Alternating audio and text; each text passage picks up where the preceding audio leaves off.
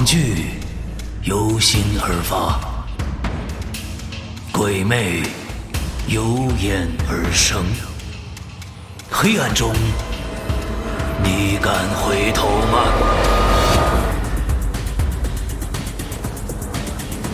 你现在收看到的是《哈喽怪谈》九周年跨夜直播。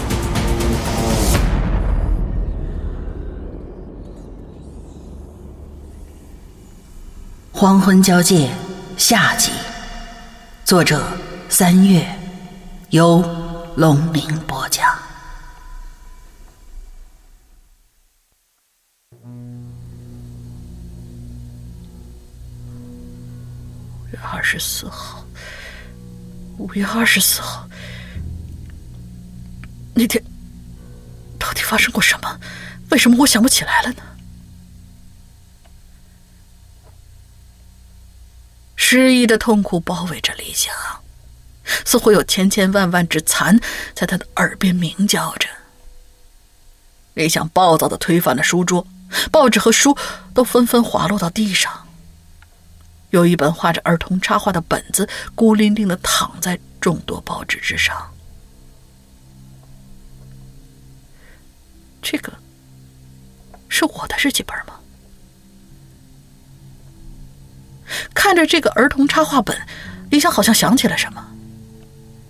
没错，这就是他的日记本，小学时候的。当时老师会要求大家写日记。虽然后面不再检查了，但是李想还是养成了写日记的习惯。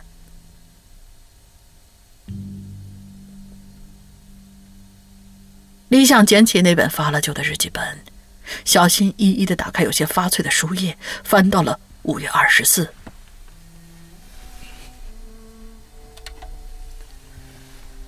今天是我十岁的生日，爸爸说要给我个惊喜。那天妈妈还没下班。爸爸就跟老师请了假，把我从学校接了出来。但是今天的爸爸有一些不一样，他经常笑，有点像小时候犯病的情形，这让我非常的害怕。除此之外，他好像突然变成了一个左撇子，他的手表戴在了右手上，牵着我的时候用的也是左手，拿钥匙也是。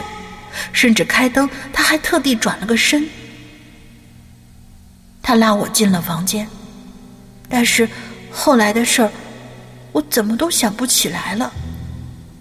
我只记得最后警察叔叔和很多人一起打开了门，妈妈哭着抱住了我，爸爸被警察叔叔抓走了。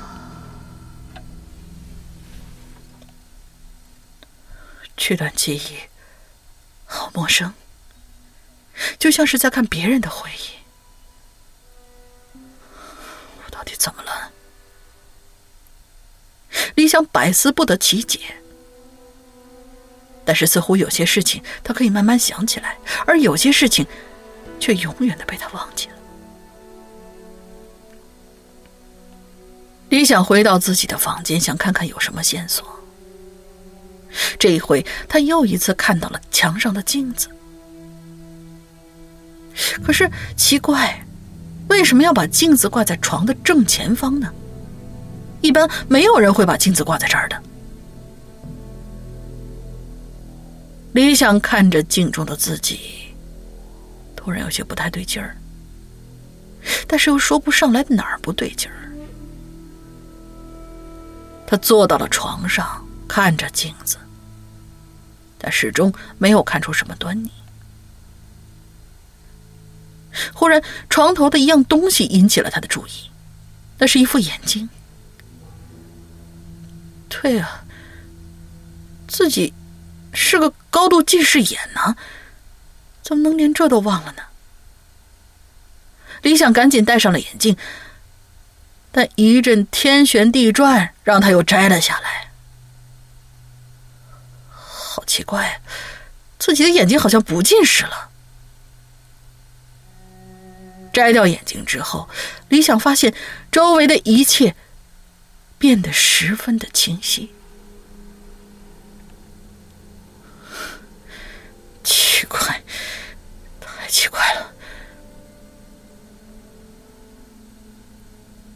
李想心中迷雾重重，却始终没有人解答他的疑惑。此时，冷风从窗户外面吹了进来，李想站起来，关上了窗户，打开了灯，在房间里转了一圈，没有发生其他的线索。找了半天，只在桌子上发现了一张被揉皱了的纸条，上面只写着几个字：“和。”自己对话。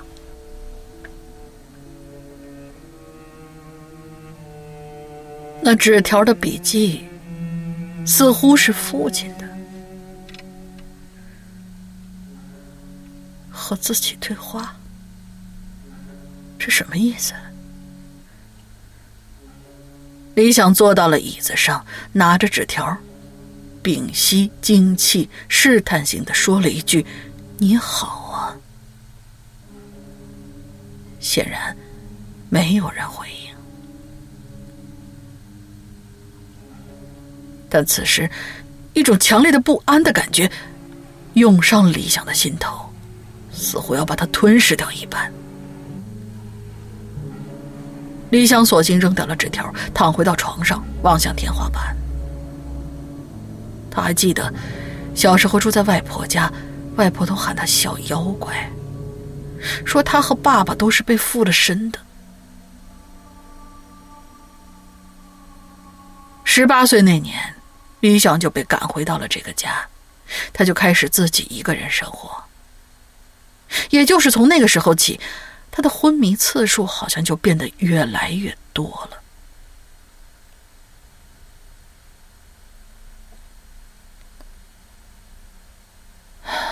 慢慢的。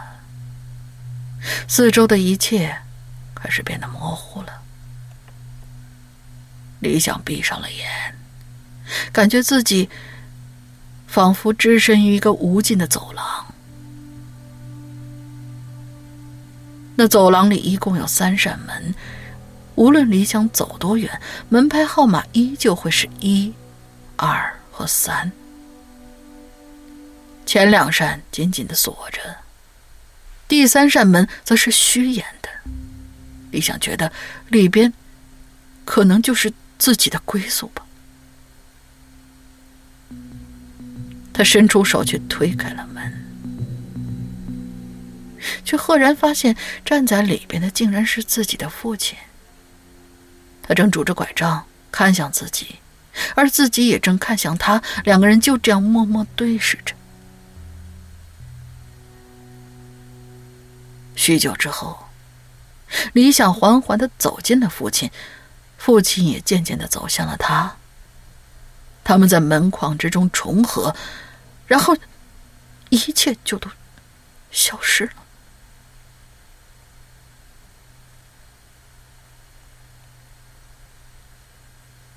李想再一次从梦中醒来，阳光从窗户照进来，早晨的微风。把窗帘吹拂到了两边。奇怪啊，窗户怎么又打开了？李想记得自己明明把它关上了。来不及细想，李想就看到他对面那个镜子破掉了，镜子后面黑漆漆的，似乎有一个更小的空间。这个时候，李想感觉到自己的手一阵刺痛，被子上有干掉的血迹，自己的手已经结痂了。他吃力的跳到破碎的镜子跟前，把手探进去，好像摸到了什么东西，于是把它抽了出来。那是一个小本子，还有好几本书。那些书都是关于精神分裂的研究。李想把小册子翻过来一看。那是自己的笔记，时间写的是两年之前。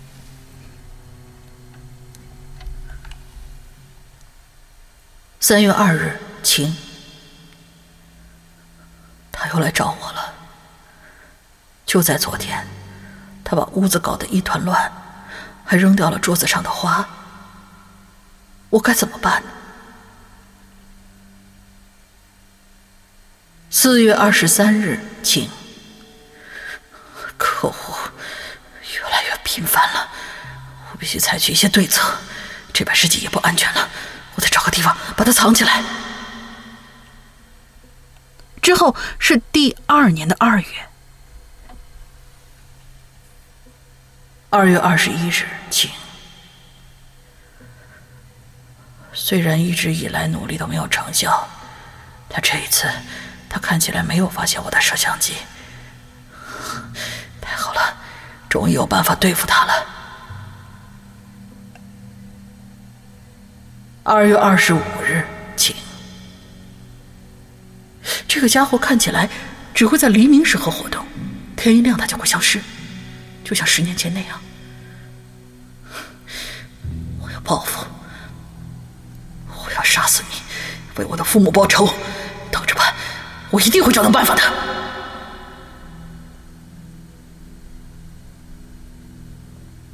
三月五日，晴。怎么办？怎么办？这个怪物，他好像发现我了。他就像十年前那样对我笑，他说他要杀死我，他要得到我，我该怎么办？好像对付不了他，他已经越来越强大了。三月十四日，亲，他有好久没有出现了，但是现在他好像又回来了，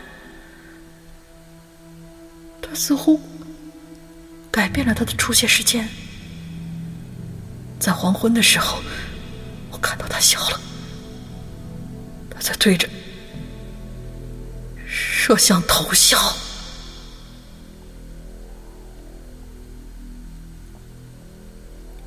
五月二十日，晴，他又出现了，他已经可以占据我的身体连续几天了。我不知道该怎么办，其实是现在暂时夺回了自己的身体，也不知道什么时候他又会出现。够了，我受够了，我到底该怎么才能杀死他？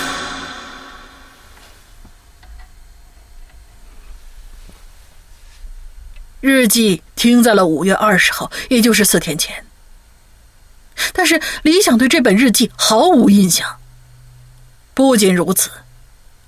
他发现自己对这两年的生活细节记忆也十分的模糊，好像这一切都不是自己经历过的一样，自己就像是一个旁观者，偶尔观看别人的生活。但此时，一个猜想逐渐浮现到了李想的脑子里，让他不寒而栗。他望着自己左腿的膝盖，以及度数不合适的眼镜。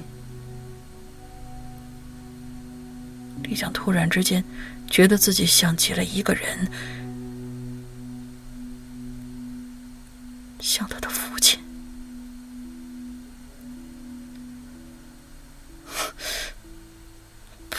对。吧？难道说我变成了我的父亲？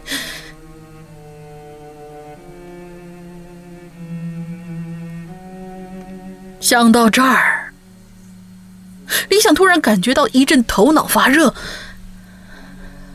没准真的是这样，因为在日记里自己根本就没有提到左腿受伤，也没有对眼睛的度数感到疑惑。这些都发生在前天黄昏自己醒过来的时候，而那次的昏迷也十分可疑，自己的脖子上有红印儿，记忆也变得残缺。一些本该是自己经历过的东西，却怎么都想不起来；一些自己如此熟悉的事情，却变得无比的陌生。难道自己真的变成了李正？又或是李正了自己？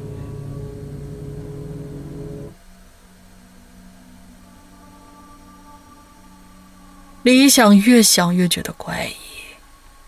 这让他有点无法理解了。他翻看着几本精神分裂的著作，他急于在里边找到合理的谜底。终于，在书的最后有一 A 四纸，上面是李想做的笔记。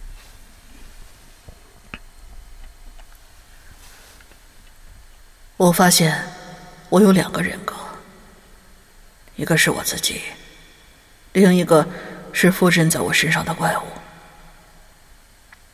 我不确定第二个人格是什么时候进入我的精神的但至少是我十一岁那年开始显现的。再往前应该就是我十岁生日那天。在房间里一定发生了什么，只是我想不起来了。后来，我怀疑是我的另外一个人格杀死了我的父母。不，我不会杀掉我的父母，一定是，一定是他。他是个恶魔，我根本无法控制他。他习惯于用左手，他简直强壮无比。他喜欢黎明的时候出现，又在太阳出现的时候消失。而我所知道的，也就只有这些了。现在时间已经不够了，我没有办法看完所有关于精神分裂的书。他马上就要杀死我了，因为他知道如何杀掉我，占据我的身体，而我对此一无所知。那么我现在该怎么办？父亲，你难道也经历过这些吗？请告诉我，怎么才能把他赶走？救救我，父亲！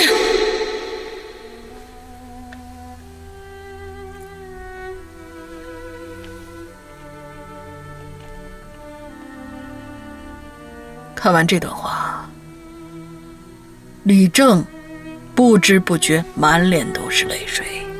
他终于明白自己出现的原因了。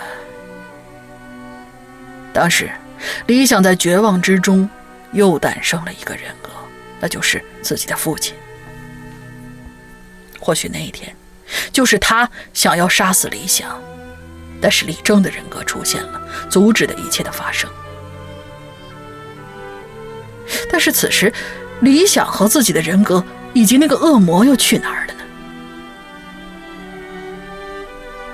李正很想帮助李想，可是他发现自己什么都做不了，因为自己只是李想的一个人格，是李想眼中的李正，而不是真正的李正。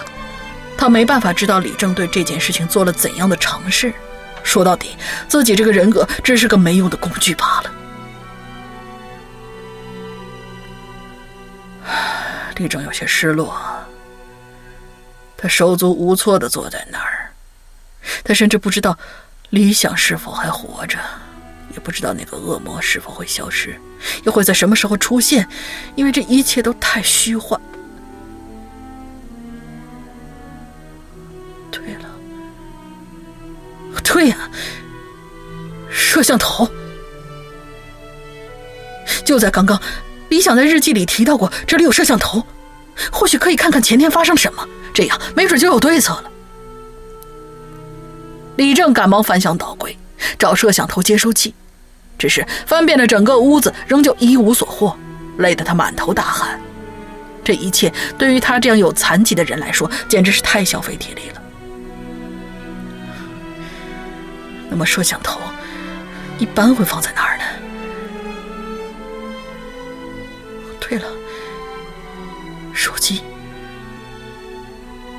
手机里应该有啊。李正迅速打开李想的手机，发现有密码。密码，密码是什么呢？对，是李想的生日。李正尝试在密码处输入了“零五二四”四个字，果然，手机打开了。他在桌面上的一个软件里发现了视频。我看看五月二十号那天到底发生了什么事儿。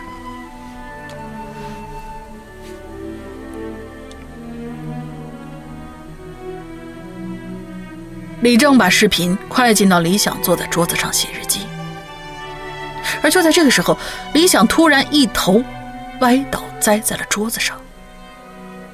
李正注意到当时的时间是十九点零六分。过了之后不久。李想站了起来，径直走到窗户边，把窗户打开，然后又坐在桌子跟前，开始翻看自己的日记本，看得似乎相当仔细，一直看到了晚上。在快九点钟的时候，他再一次倒了下去。过了一会儿，又坐了起来。此时的李想显得很慌乱，他赶紧把日记本合上，放到了镜子后面。而这个时候，李想又直直地倒到了地上。过了一会儿，李想又站了起来，打开了镜子，取出了里边的书和日记本，又坐在桌子跟前开始翻读。李正快进到最后，发现。李想一直以这个姿势保持到了零点，然后画面消失，视频自动切到了第二天。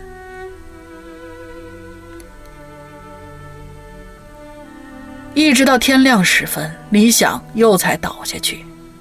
醒来之后，李想又把自己的日记本和书塞到了镜子后面，并且开始在房间里不安的踱步。他突然冲到了窗户跟前，把窗户关上，然后走出了房间。李正快进画面，他许久都没有看到李想回来。一直到下午，李想终于回来了，躺在了床上一动不动。直到夕阳的余晖洒入房间，李想从床上坐了起来，打开了窗户，然后就一直坐在床沿，看着天边的夕阳消失。到了晚上。李想又离开了卧室。之后的一段时间，李想就再也没出现过。直到次日早上，李想推开门进来，直直倒在床上，痛苦地扭动着，像在和什么人做搏斗。终于，他从床上滚到了地板上。就那个样子，一直持续到了第二天早上，阳光照进来的时候。那个时候的李想疲惫地在地上抽搐着。他虚弱地爬起来，走到书桌跟前，把一个纸条握在了手里，又爬上了床，坐在床边开始干呕，然后大口大口喘着气。他擦了擦汗，开始对着镜子嚎啕大哭，看起来他就要崩溃了。不知过了多久，李想还是坐在镜子跟前发呆，他的眼泪应该早就流完了。他将纸条丢回到了桌子上。或许此时此刻他已经心如死灰，正在等待着黄昏的到来。他似乎意识到了，这个黄昏将是他最后的审判。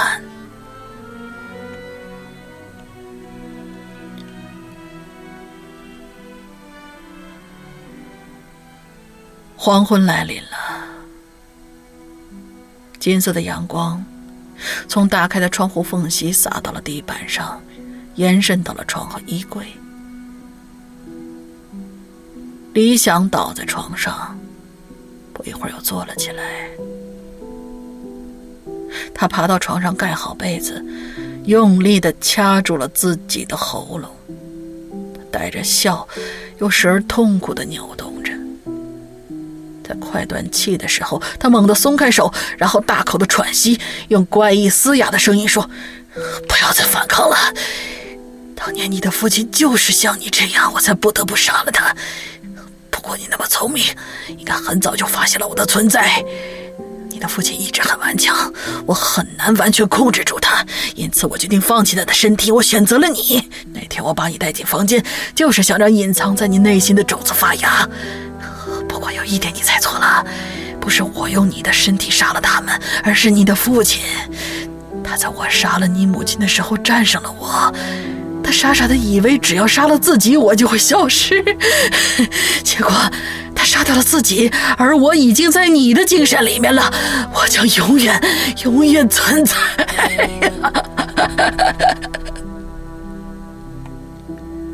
此刻的李想又一次捏住了自己的脖子，他的笑变得狰狞，声音从嘶哑到逐渐消失，直到失去力气。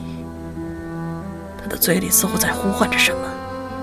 此时，晨间的第一束阳光照了进来，他再一次昏了过去。之后苏醒的，就是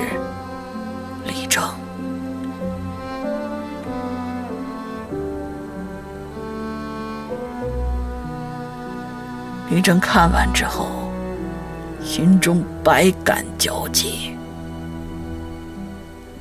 在内心深处，他似乎听到了理想的呼唤。想，理想还没有消失，他只是沉睡过去了。而此刻，太阳西下，在这黄昏的交界时刻，他决心代替理想和恶魔做最后的斗争。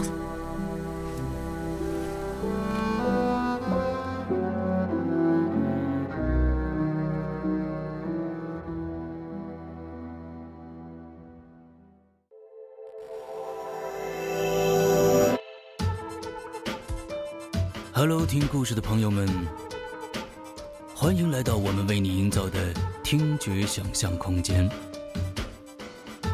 我深深的知道，你我都是同一类人。我们充满想象力，我们充满好奇心，我们只想对那些奇妙的未知的事物轻轻打一声招呼：“Hello，怪谈。”我们生在一个五光十色的世界，每天学习适应复杂生活的改变。我们喜欢探寻未知空间的极限，在那空间中找到。Hello，这诡秘的世界，Hello，这隐幻的空间，Hello，那人类的愚昧，Hello，那见闻的誓言，Hello，万万年，Hello，碎碎念，Hello，万万年，Hello，这里是哈喽怪谈。